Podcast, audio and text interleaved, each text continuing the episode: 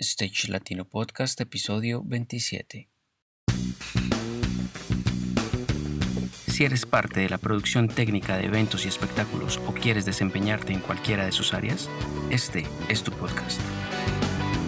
Stage Latino es el programa en el que hablamos de todo lo relacionado con la planeación, producción y puesta en marcha de eventos y espectáculos a nivel profesional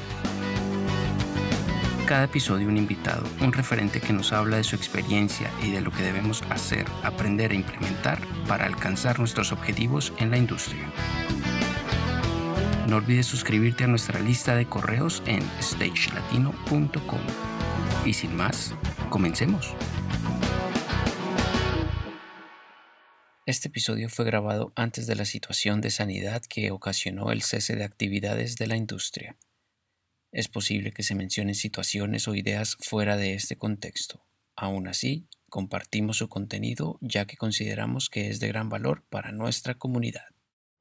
Saludos amigos de la comunidad Stage. Buenos días, tardes o buenas noches para quienes nos escuchan, especialmente en América Latina y la comunidad de habla hispana. Soy Juan Pablo Flores, productor audiovisual y director de contenidos de Stage Latino. Y conmigo está Fernando García, programador de iluminación y director de la plataforma Stage Latino colega y amigo con quien nos aventuramos a traer para ustedes este Stage Latino Podcast. Hola Fercho, ¿cómo vas? ¿Qué hay de nuevo? Hola Juanpa, bien, bien, todo bien, muchas gracias. Por acá pues muy contento con retomar nuestra recurrencia semanal. Gracias nuevamente a Manuel y a Julián que nos colaboran con el tema de la edición de ahora en adelante. Tenemos invitada, invitadísima, a quien nos traes hoy desde Buenos Aires, Argentina. Bueno, para este episodio nos acompaña una compatriota colombiana que está dejando huella en la industria del entretenimiento, como bien dice Fernando, en Argentina. Con nosotros, con ustedes, está Carol Galvis. Hola Carol, ¿cómo te encuentras hoy? Hola chicos, muy bien, muchas gracias por la invitación. Hola a toda la comunidad.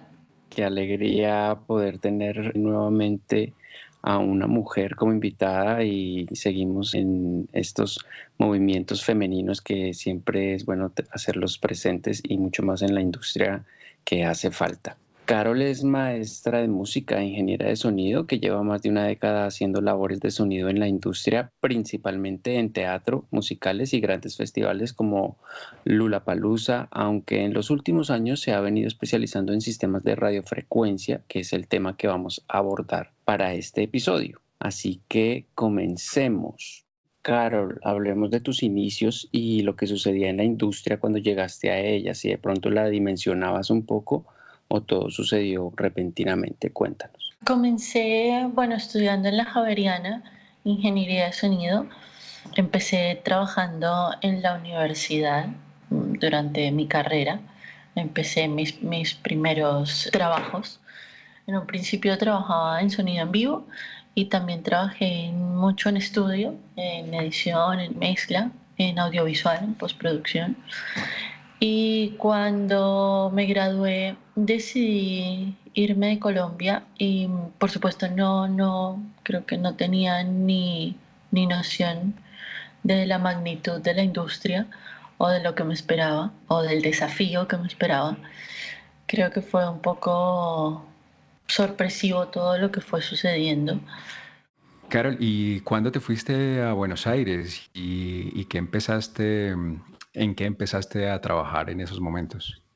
Me fui, ni bien me gradué, pues me fui a México a especializarme en, en Major, en alineamiento de sistemas, en diseño de sistemas de sonido. Y ahí decidí venir a Argentina, decidí irme porque en Colombia en ese momento desafortunadamente sentí que no había el espacio para desempeñarme en sonido en vivo, que era en lo que me quería desarrollar. Creo que Colombia en ese momento no tenía el campo laboral y creo que tampoco estaba preparado para abrirles espacio a una mujer. Entonces sentí que tenía que irme y decidí venir a Argentina. Había viajado unos meses antes y había podido observar más de cerca el medio que tiene este país y bueno, tiene una gran trayectoria haciendo shows y, giras y, tiene una movida teatral bastante interesante. Así que vine y empecé justamente en eso, en, en teatro. Empecé trabajando en musicales y operé durante varios años muchos musicales y posteriormente pasé a técnica de radiofrecuencia, que es lo último que he hecho es como lo que he hecho en los últimos cuatro años, lo he combinado, lo he seguido combinando con teatro y con, con sonido en vivo. ¿Y cómo llegas a trabajar en el, en el tema teatral, como en la industria del teatro en, en, en, Buenos Aires? ¿Cómo, ¿Cómo es ese inicio? ¿Te recomiendan? ¿Conoces a alguien? Empecé entregando currículums. La verdad, cuando llegué acá no tenía absolutamente a nadie, no sabía por dónde empezar. Recuerdo que repartía como 200 currículums por día, dividía los barrios como en qué zona quedaban los teatros, en qué zona quedaban los, las productoras. Y empecé dejando currículum. En su momento me llamaron de un teatro y casualmente había una colombiana también laborando acá, operaba musicales que se llamaba Ana Irizarri. Ella había estudiado conmigo en, en, en, la Javeriana y había venido acá a terminar su, carrera. Y en ese momento Anita trabajaba en musicales y cuando justo la persona que me recomendó le comentó que iba a hacer una entrevista, pues ella habló de mí y ahí empecé, entré en, mi, en, mi primer, en el primer teatro. Empecé asistiendo el escenario de una banda de rock para chicos y después de ese trabajo entré ya directamente a, trabajar como microfonista en un musical que se llamaba Eva. Fue uno de los más grandes y de los imponentes. Y después de eso ya fui haciendo uno tras otro. Empecé a trabajar con el diseñador de, para el diseñador de sonido. Y él me dio la oportunidad de, de la mano de él de operar bastantes musicales.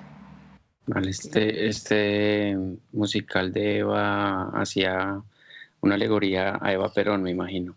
Sí, sí, era una alegoría a Eva Perón, era una, un musical de dos actos, de dos horas y media. Tenía un foso de orquesta de, si no me equivoco, era alrededor de 16 músicos y eran 32 actores en escena. Era un musical bastante imponente. ¿Y cómo, cómo te sentiste en esa experiencia, en esas primeras experiencias? Bueno, la primera experiencia fue maravillosa, creo que entré por la puerta grande y eso me ayudó muchísimo. Entré de la mano de gente que, que lleva en esto de los musicales muchos años. Recuerdo que esa compañía de sonido era era brasilera, es una de las compañías más grandes que es Loudness y tenían en ese momento tecnología de primera línea. Entonces fue un musical en el que aprendí muchísimo. Aprendí obviamente los códigos del musical, aprendí conceptos de, de microfonía, de, posteriormente conceptos de mezcla, de trabajo en escenario y creo que fue una muy muy buena experiencia, me, me enriqueció muchísimo profesionalmente. ¿Y llegaste a girar con bandas también? He girado con bandas haciendo RF, operando, no. Sí operé bandas en Colombia, operé bandas de rock, acá operé bandas de tango, también algunas bandas de rock, pero no giré. Giré sí haciendo musicales, he girado y como técnica de radiofrecuencia también. Vale, entonces aquí ya llegamos al tema que vamos a abordar hoy, que es el RF. ¿En qué proyectos te encuentras en estos momentos en ese sentido? En este momento, bueno, recién pasó el Festival de Peñas de Villa María, que es un festival de peñas de folclore, pero es bastante internacional. Estuvimos durante una semana trabajando con distintas bandas, vino Mon Lafer, vino Ricky Mau, Sebastián Yatra, Perales, es un evento bastante internacional. Y en dos semanas eh, empezamos con el Lulapalooza de este año estos, estos son como los dos proyectos grandes de, de la época de verano, ¿no? ¿Y cuántos sistemas utilizaste en, en este anterior? En Villa María, si no me equivoco, tenía 23 sistemas de INEARS y tenía alrededor de 20 sistemas de micrófonos. Wow. Y tú eres la responsable de todo el sistema. ¿Con cuántas personas cuentas para que te asistan en ese, en ese sentido? Mm, solamente somos dos técnicos trabajando todo el festival. A veces algunos festivales soy yo sola. El Villa María siempre son dos por una carga horaria. Nosotros entramos a hacer soundchecks y pruebas de sonido desde las 9, a veces 8 de la mañana y terminamos un día laboral a las 3 de la mañana el día siguiente. Entonces es un festival bastante pesado y tratamos de, de ser dos como para alivianarnos a esta carga. Pero sí, somos solamente dos a cargo de los sistemas propios y de los sistemas que vienen de cada artista. Por ejemplo, Sebastián Yatra actualmente gira con todo su sistema. Eh, Abel Pintos, que es otra persona que, que giró también tiene sus sistemas. Entonces, el trabajo también es el acompañamiento a, a los técnicos del artista, ¿no? A hacer toda la coordinación de frecuencia de lo que ellos traen con, con lo que uno ya tiene funcionando en el festival. Genial. A mí me gustaría que ahondemos un poquito más en todo eso que nos estás contando de lo que involucra un sistema de, de, radiofrecuencia, pero vamos un poquito más atrás y cuéntanos qué es la radiofrecuencia en sí, un poco más para la parte teórica para compartir este conocimiento con las personas que están iniciando o que aún no tienen conocimiento con radiofrecuencia. Bueno, la radiofrecuencia básicamente es el sistema de transmisión o de comunicación por el cual los sistemas inalámbricos llevan la señal. Son por eh, ondas de radiofrecuencia. Hay un gran espectro donde se mueven distintos sistemas de comunicación en el que a nosotros nos corresponde se mueven no solamente los sistemas de, de micrófonos o de NIRs. También compartimos con televisión digital, compartimos el espacio con 4G, con 5G, con algunos sistemas de intercomunicación. Y mm, bueno, básicamente es esto, la, radiofrecuencia es, es, la forma en que se comunican dos antenas o dos sistemas de, de transmisión y se transmiten datos por medio de estas ondas. ¿Y cuál es ese rango de frecuencias, Carol? Nosotros estamos en lo que se refiere a audio desde 470 hasta 800. Hay algunos sistemas hoy en día que están en 2K, que los tienen algunas marcas, eh, pero básicamente casi todas las marcas se mueven de eso, de 470 a 800. Eso es Hertz, ¿verdad? Sí, Hertz. Vale, Carol. ¿Y cuáles son los equipos que, que manipulas normalmente en tu trabajo? En mi trabajo normalmente estoy encargada de INEARS, micrófonos y sistemas de intercomunicación. Vale, y cuéntanos cuál es el proceso para el montaje, para la disposición del, del espacio, de las comunicaciones entre los equipos, cómo, cómo llegas y desarrollas todo el sistema hasta entregarlo a la banda. A ver, eh, yo tengo como lo que yo llamo un protocolo de trabajo, que es como lo que a mí más me ha funcionado y es una cantidad de pasos en el trabajo de campo. Lo que primero hago al llegar a un lugar es el reconocimiento del lugar. El reconocimiento del lugar me implica saber dónde están las pantallas, dónde están los sistemas de luces, si tengo otros sistemas de radiofrecuencia en el lugar o en zonas aledañas. Tengo muy en cuenta los materiales de las estructuras del escenario. Esa es, la primera parte, el reconocimiento del lugar. Es importante porque es lo que me va a ayudar a decidir dónde conectar mis equipos, dónde ubicar mis equipos y dónde ubicar las antenas que son como el elemento principal en, en este sistema de transmisión. Y las antenas deben estar precisamente alejadas de todo esto que nombré, de todos estos estructuras que hacen parte de un show y que interfieren muchísimo en, en la radiofrecuencia. Posterior a, eso, conecto todo el sistema cableo y con los sistemas apagados o por lo menos con, con lo que emite radiofrecuencia apagado, empiezo a hacer un escaneo del lugar. El primer escaneo, por lo general, eh, cuando uno llega a un show, están todos montando al mismo tiempo. O sea que desafortunadamente uno no tiene, eh, por ejemplo, las luces o no tiene la pantalla funcionando. Entonces, este primer escaneo es simplemente un primer acercamiento de cómo distribuir las frecuencias en los sistemas. Posterior a este escaneo, ingreso todas mis frecuencias en el software o mis equipos y empiezo la coordinación. En este punto nos has hablado de las antenas eh, obviamente pues de, tu método de analizar el espacio y, y, el primer escaneo. ¿Qué tipos de antenas tienes? Explícanos un poquito como las diferencias de una u otra. Las antenas se dividen como en dos características. Una es su patrón polar y la otra característica es si son activas o pasivas. Patrón polar tenemos omnidireccional y direccional, que es bastante similar o exactamente igual a un patrón de un micrófono, por ejemplo si su captación es omni o si su captación es direccional. Ah. En las omnidireccional tenemos las, que, las comunes, las que vienen dentro de, de, los equipos, que son las de un cuarto de onda. Después tenemos las de media onda. Y en las direccionales tenemos las paletas, tenemos los domos, tenemos las helicoidales, todas las que son de largo alcance. Y después la otra característica es que si son activas o pasivas es que tienen un booster o un amplificador o no lo tienen. ¿sí?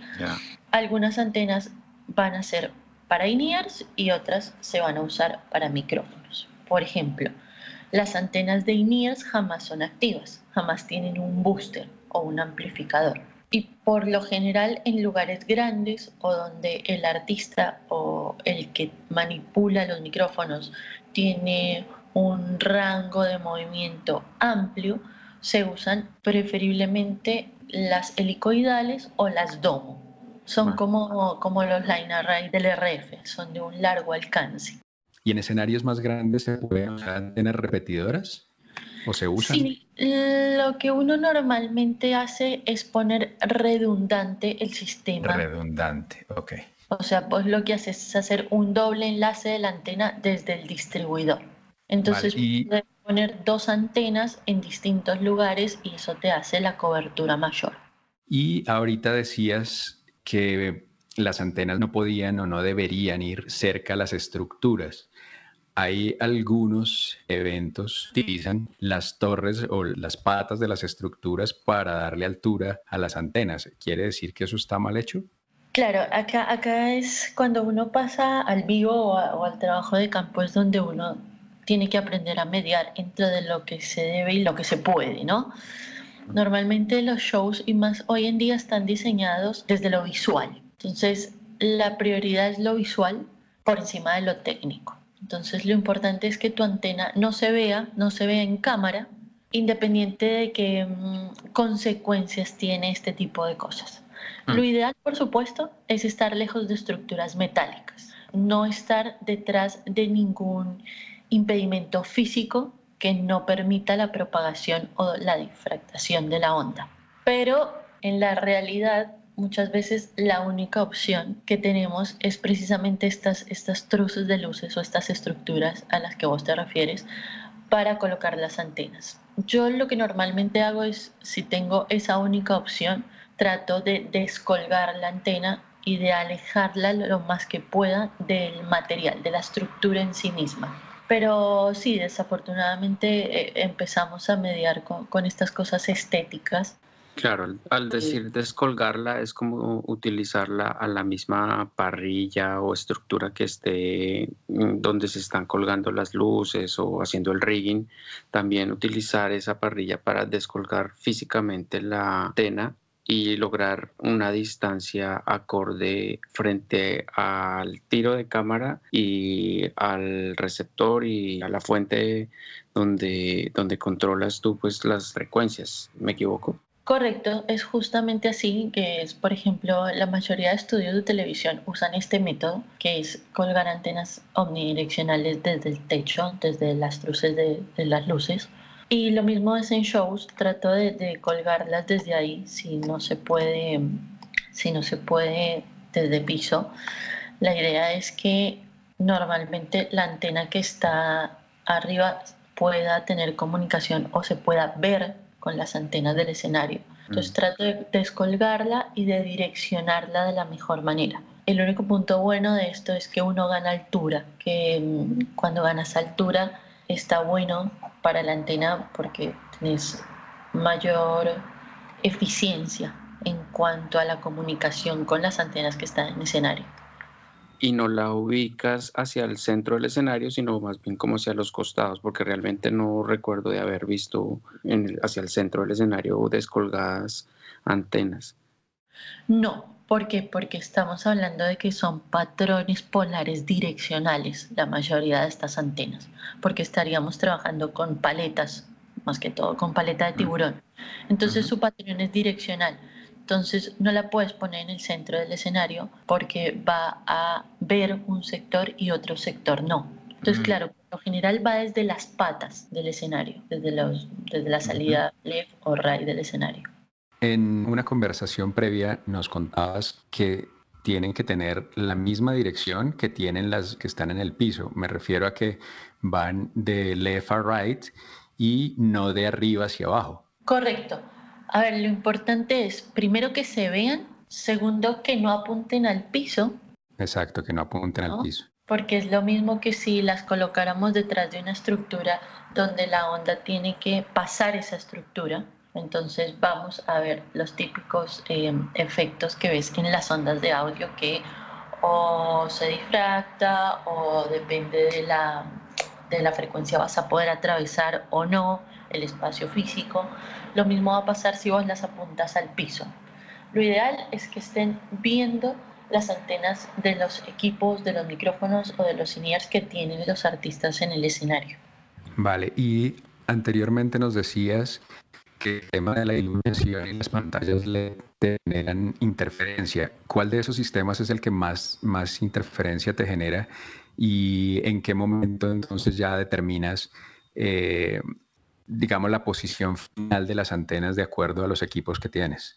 La posición de las antenas la defino ni bien llego al lugar y, trato de, ubicarlas dentro de lo mejor posible o lo que el show me lo permita. El parámetro de, las pantallas y de las luces eh, lo contemplo nuevamente en un escaneo posterior cuando todo esto ya está funcionando. Por experiencia, lo que mayor interferencia me genera son las pantallas LED, sin ninguna duda. Las pantallas LED va a depender, la cantidad de interferencia va a depender de la calidad de la pantalla, va a depender de, de cuánta energía o de cuánta potencia esté emanando la pantalla y del espectro lumínico que esté em, generando la pantalla. Por lo general, yo cuando hago un segundo escaneo y tengo la posibilidad de tener pantalla prendida, la tengo en blanco y ahí hago nuevamente un escaneo y de acuerdo a eso me replanteo, de acuerdo al ruido de piso que me subieron las antenas, replanteo las frecuencias. Pero la posición de las antenas definitivamente lo decido desde el primer momento y me acoplo a, a las circunstancias del show. Pero eh, decías, decías que dependiendo del rango de color de, de, la pantalla, si estamos tan lejos en, en ese rango, eh, ¿cómo llega a afectarte em, el tema del, del RF? ¿O, o es más, más por cuestión de potencia? No, no, no estamos lejos estamos dentro del mismo espectro de UHF. No tienen una frecuencia específica, no es que todas las pantallas están en 600 o están en 500. Hay como una generalidad, pero cada pantalla se mueve en una frecuencia distinta.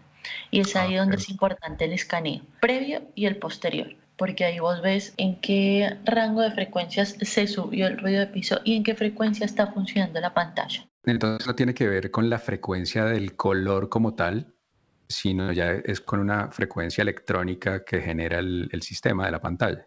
Correcto, pero el color también influye. Ajá. No es que me corra la frecuencia, pero sí me cambia la intensidad o la energía de esa onda. Ok, interesante. Pero entonces definitivamente la pantalla es la que, la que genera mayor interferencia dentro de un escenario. Indudablemente, sí. Este es un factor que pues se ha descubierto recientemente, supongo porque antes no teníamos las pantallas LED. claro. Y sabes eh, hace cuánto mm, se empezó a poner en práctica o tienes un poquito de historia o anécdotas al respecto? Mira, yo creo que eh, el RF todavía sigue siendo como algo eh, que se está terminando de, como de construir, ¿no? O el conocimiento se está terminando de, de afianzar. Me parece que el, el, la concientización de esto va de la mano con el crecimiento de, la radiofrecuencia en los espectáculos. Creo que esto fue de la mano, el, el, empezar a usar estas pantallas LED que básicamente es todo lo que hay en el escenario y están de punta a punta y el, el uso frecuente de estas pantallas vino de la mano con la cantidad de sistemas inalámbricos que se empezaron a usar en los shows. Entonces me parece que es algo que nos fuimos encontrando en el camino no creo que todo el mundo sea totalmente consciente de la interferencia de las pantallas. Obviamente la gente que, trabaja siempre en shows en RF diría yo que, que, debe ser consciente de esto, pero no creo que encuentres datos o información precisa o teoría que te explique respecto a esto. Me parece que fue algo que nos fuimos encontrando en el camino porque cada vez se usan más sistemas inalámbricos y cada vez se usan más pantallas. Me parece que fue un crecimiento conjunto. Eso, eso iba a decir, porque seguramente que van a seguir tratando de implementarse en los directos y en el en vivo el sistema inalámbrico que ahorrará mucho trabajo y mucho enredo en cuanto a cables. Sí, sobre todo que también creo que su principal función ha sido también en el audio, ¿no? El, limpiar bastante el audio en un escenario. Mm. Entonces, ya al tener menor cantidad de monitores de piso, al tener menor cantidad de, de cajas en Sidefield, te limpió mucho lo difícil que era a veces trabajar el audio del escenario para grandes bandas. Creo que esa ha sido como una de las principales eh, o, de las, de la importancia de los sistemas de radiofrecuencia en los shows. Obviamente más allá de, del movimiento del artista y de, de, lo estético en sí mismo, que ya no estás con un cable y estás con un micrófono inalámbrico, eso es del vamos. Pero creo que, que lo principal ha sido para el audio. Muy de acuerdo con lo que dices te propongo que continúes con el proceso del método, de lo que tú llamas el protocolo de trabajo cuando llegas a un proyecto. Y cuéntanos entre líneas y mientras vas haciendo tu narración, ¿qué puede hacer que un sistema de RF ya configurado y probado falle? Bueno, em, posterior a ubicar mis equipos y hacer el escaneo y empezar con la distribución de frecuencias, una vez hago este escaneo y seteo todas las, las, frecuencias de mis equipos, por lo general trato de caminarlos por el escenario y escucharlos, a ver si alguno tiene interferencia, sobre todo los in-ears, o si algún micrófono se corta en algún punto. Y empiezo a trabajar en esto, porque a veces en los escenarios, así como en el audio, por ejemplo, hay trampas de bajos en algún punto del escenario. Con RF pasa lo mismo, a veces hay lugares donde hay dropeos o donde hay interferencias. Entonces empiezo a caminar mis equipos para poder descubrir si están funcionando de manera óptima o no. Y si están de forma correcta, diría que esperaría a volver a hacer un escaneo o dos escaneos previos al show por si cambió algún parámetro. Es uno de los aspectos que puede interferir en el buen funcionamiento del equipo y es, por ejemplo, cuando el lugar empieza a llenarse de gente y tenemos a todo el público con sus celulares, con el 4G, cuando empieza a llegar prensa, cuando llega radio y ahí empiezas a, tener las complicaciones. Entonces, uno es esto, que el público interfiera, ¿no? Que hayan muchos sistemas eh, o 4G funcionando. Lo otro que puede interferir en el buen funcionamiento es que haya un sistema inalámbrico que no contemplaste, que llegó al lugar y que no contemplaste, que haya alguna frecuencia que esté interfiriendo con tus frecuencias y esto es muy común, que haya alguien haciendo una nota con un microfonito movible, con un inalámbrico y te genere que se te muevan todas las frecuencias o que entre audio a esas frecuencias. A mí me ha pasado muchas veces que estar eh, con todo seteado, con, no sé, 32 sistemas seteados y un solo micrófono de por ahí no, no muy profesional, entre al área a hacer notas y me dañe todo, toda la coordinación que ya tenía previa. Eso es uno, radio a veces es otro problema o otra interferencia que uno también tiene que contemplar. Y por último, una de las cosas más importantes es la ubicación de los, de los dispositivos en el, en el cuerpo de la persona. Esto es muy importante porque el cuerpo es, es, un gran absorbente de esta información o de las ondas y puede interferir mucho en la comunicación de las antenas. Entonces, el lugar donde uno coloca los equipos en el cuerpo de los actores o de los artistas también puede llegar a ser uno de los factores que presenten interferencias. de interferencia, correcto. Carol, ¿qué pasa, por ejemplo, si llega radio a última hora y empiezas a, presentar esos inconvenientes? ¿El procedimiento ahí es simplemente cambiar de frecuencias o tienes ya que entrar a negociar con ellos y ese tema? Wow, esto es un gran tema porque existe muy poca conciencia de esto, ¿no? Creo que por eso digo que es un camino que todavía nos falta muchísimo que ha avanzado bastante, pero que todavía nos falta mucho, o por lo menos en algunos países. Quizá otros eventos afuera están mucho más conscientes u organizados con respecto a esto. Y es claro, por ejemplo, prensa qué frecuencias puede usar y a qué distancia puede estar del predio. Yo diría que en Latinoamérica, sin temor a equivocarme, no sucede en ningún país. Entonces ahí tienes que entrar a negociar. Los grandes shows los que tienen presencia de un técnico de RF, por lo general es donde la producción ha tomado conciencia del uso de los sistemas inalámbricos y de la importancia que se le debe dar a este laburo. Entonces es donde yo por lo general me apoyo cuando tengo este tipo de circunstancias en producción. Si alguien llegó a última hora, tiene que tener sus equipos apagados hasta que yo eh, le asigne una frecuencia y puedan entrar operativos al predio o al lugar. Pero el que se tiene que amoldar en ese caso es el, sistema que llegó y no los que ya están seteados para un show. Distinto es en shows como por ejemplo Lula Palusa, que vos desde unos días previos ya sabes o ya estuviste en comunicación con radio y con prensa y sabes qué frecuencias traen entonces lo que yo hago en esos casos es excluir esas frecuencias, ponerlas como, como un factor de exclusión en el Workbench y empezar a trabajar arriba de eso el resto. Pero sin duda es, es, es una constante mediación, porque desafortunadamente muchas veces el profesional que llega con este tipo de equipos sigue sin tomar la conciencia de cuánto interfiere en el, en el show.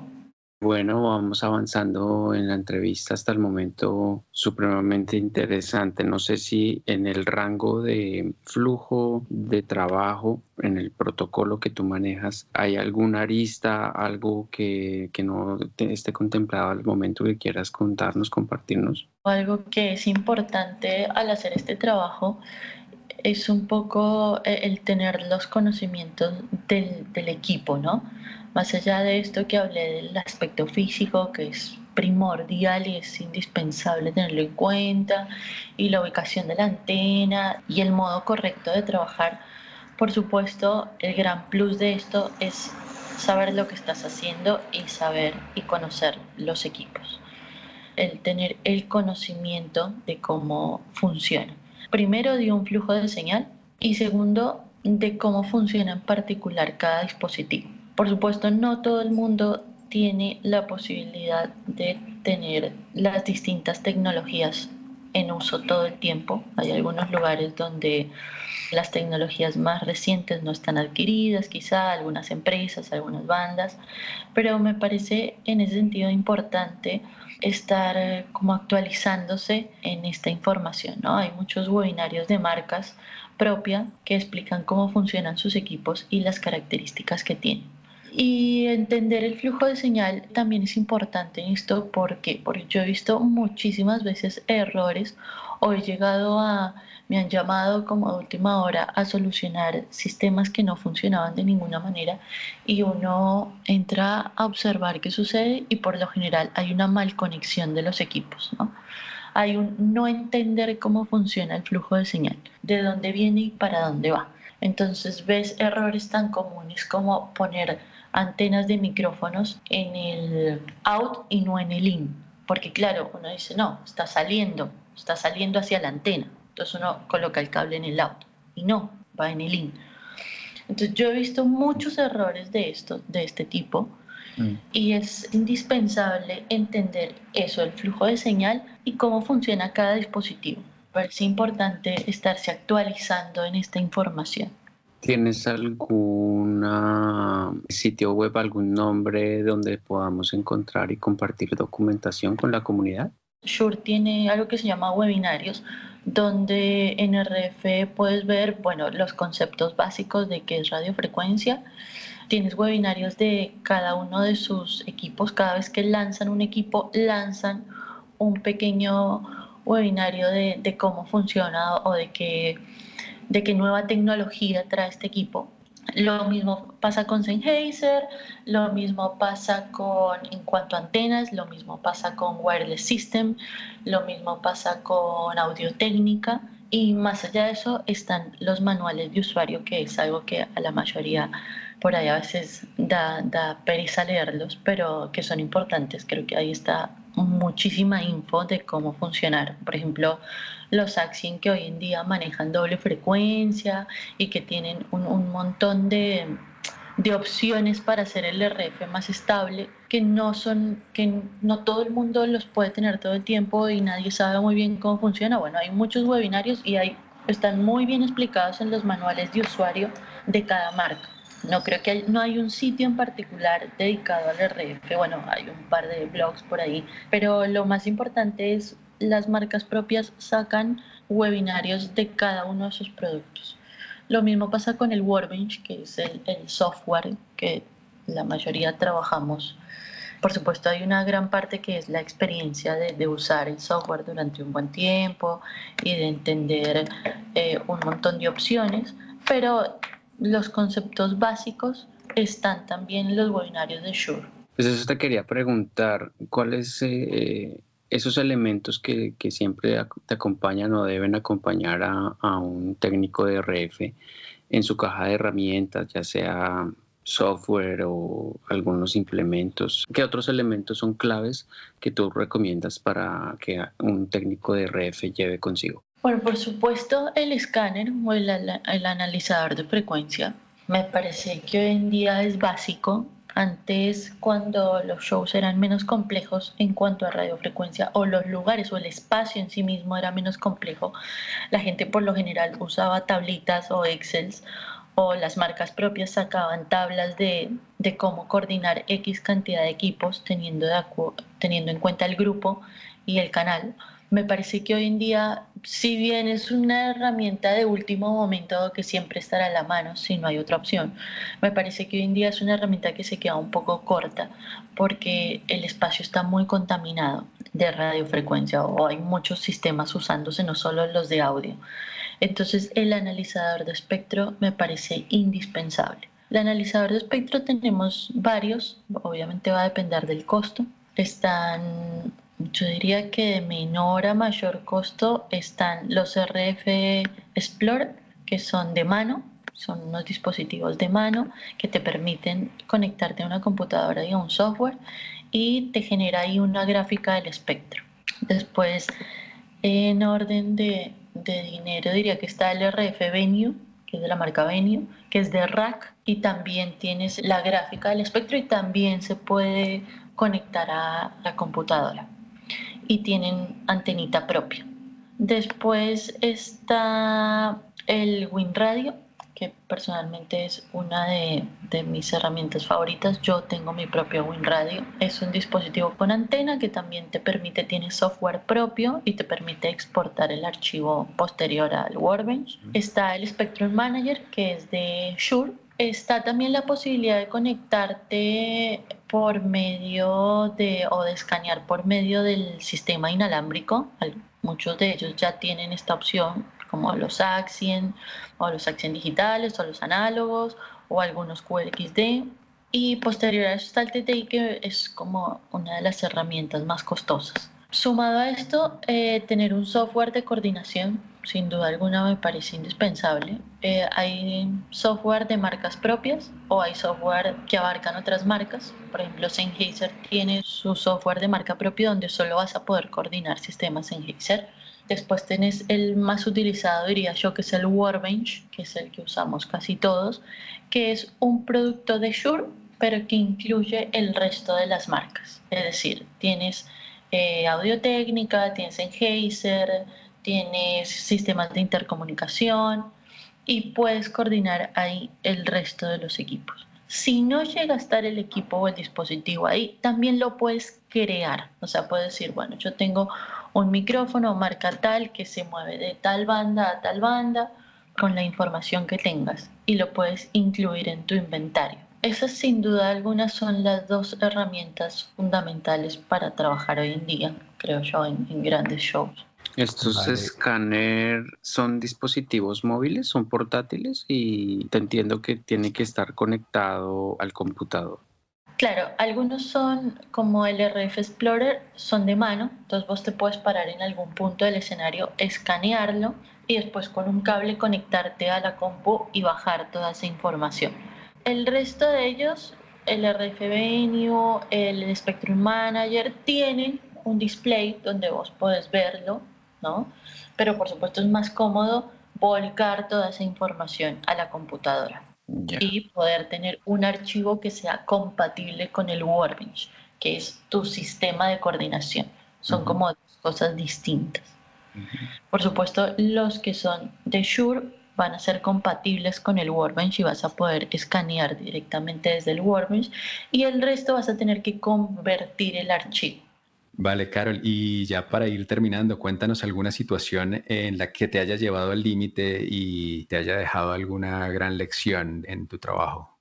Recuerdo un show de, un artista que tuve que viajar con un equipo que, que, particularmente sabíamos todos que no era el ideal para ese show, pero por motivos internos tuvimos que viajar con eso sin ir.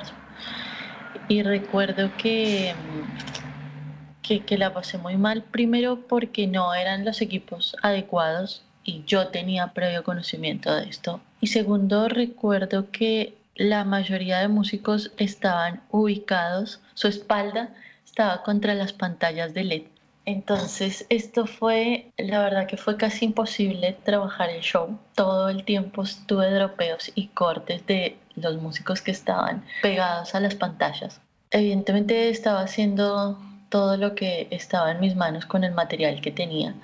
Pero es ahí donde creo que uno tiene que aprender a, a que hay un punto donde uno puede mediar y hay un punto también límite, ¿no? donde el otro tiene que entender que el show está en riesgo.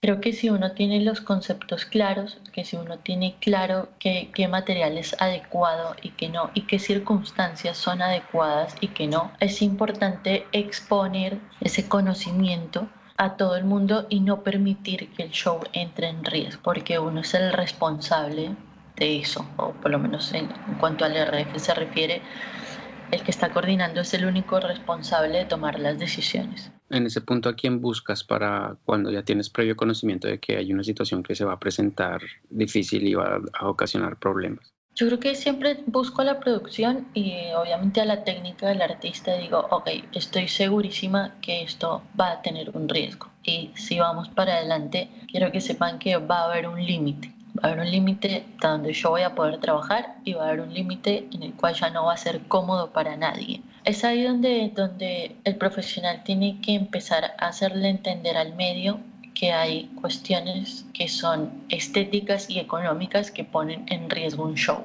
Pero por supuesto, vuelvo y reitero, esto tiene que ser con el conocimiento que uno va adquiriendo de saber qué funciona y qué no, y en qué lugares y en qué no. Eh, me parece que esa es una de las grandes lecciones. Y es también algo que que sí solucionaría muchísimo si el RF estuviera contemplado dentro de la preproducción de los shows, que es algo que sigue sin suceder, reitero, por lo menos en Latinoamérica y en muchas giras internacionales también. El entender que una pantalla es un problema, el entender que algunos equipos, o sea, que son menos costosos también son un problema cuando son muchos entonces, el empezar a tener un, un, concepto profesional de alguien que se dedica a la radiofrecuencia en, en la preproducción de un espectáculo, me parece que es algo en lo que todos tenemos que aprender y, empezar a tener conciencia. ¿Has tenido la oportunidad de trabajar en un proyecto donde se tenga en cuenta el RF en la preproducción? Los últimos dos años el Lulapalooza acá empezó a tenerlo en cuenta después de pedirlo durante muchos años porque trabajamos como de una manera muy artesanal.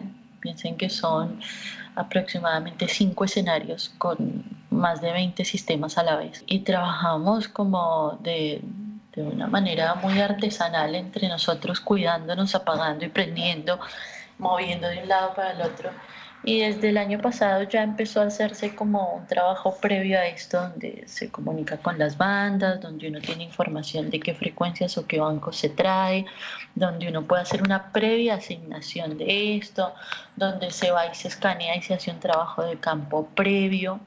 Y eso, por supuesto, optimiza y facilita muchísimo más desde el día del montaje hasta el desarrollo de, de todo el festival. Es el único donde he tenido la opción de participar en esto y, decir, esto realmente funciona si lo tienen en cuenta previamente. Por supuesto, todavía no, no tiene una gran influencia en decisiones estéticas, ¿no? Pero al tener una preproducción se tiene en cuenta que hay cosas que van a tener que, que amoldarse para que los sistemas inalámbricos estén óptimos. Wow, bueno, Fercho, no sé si quieres agregar algo antes de despedirnos de Carol. Eh, no, creo que está todo súper completo. Igual invitamos a la audiencia que cualquier duda que tengan, cualquier comentario que quieran hacernos a través de el formulario que se encuentra en el episodio. Carol nos ayudará con sus respuestas en su momento, ¿verdad? Sí, claro que sí, por supuesto. Vale. No, por mi parte, agradecerte, Carol, tremenda información. Me queda muchas cosas muy claras, también me quedan muchas dudas, pero se, se nos agotó el tiempo. Para cerrar, eh, recuérdanos tus redes, ¿dónde, dónde te encontramos? Eh, mis redes en Facebook, estoy como Carol Galvis, y también tengo mi sitio web donde pueden ver algunos de mis trabajos, que es cgsoundengineer.com Quizá también me pueden contactar para, para cursos o para entrenamientos de RF. Perfecto, claro. que sí. Eres parte de la comunidad y a través de este enlace que hemos creado, pues unir fuerzas para llevar más información, lo que dices, cursos y capacitaciones y la gente que esté interesada que no dude en contactarnos y buscar cómo resolver todas estas inquietudes que tanto se nos presentan. Carol, nuevamente muchísimas gracias por participar, por aceptar nuestra invitación y esperamos encontrarnos en una próxima oportunidad. No, por favor, gracias a ustedes. Aplaudo mucho este proyecto. Me parece importantísimo el apoyarnos y el darnos a conocer entre colegas. Y me pareció un, lindo proyecto y agradezco a ser parte de él. Vale, Carol, muchas gracias y hasta la próxima. Gracias por escucharnos y referirnos con tus colegas y amigos. Si te ha gustado el episodio de hoy, nos harás muy felices con tus calificaciones y comentarios en stagelatino.com o en cualquiera de las plataformas donde nos escuches. Recuerda ponerte en contacto con nosotros en stagelatino.com barra contactar. Hasta la próxima.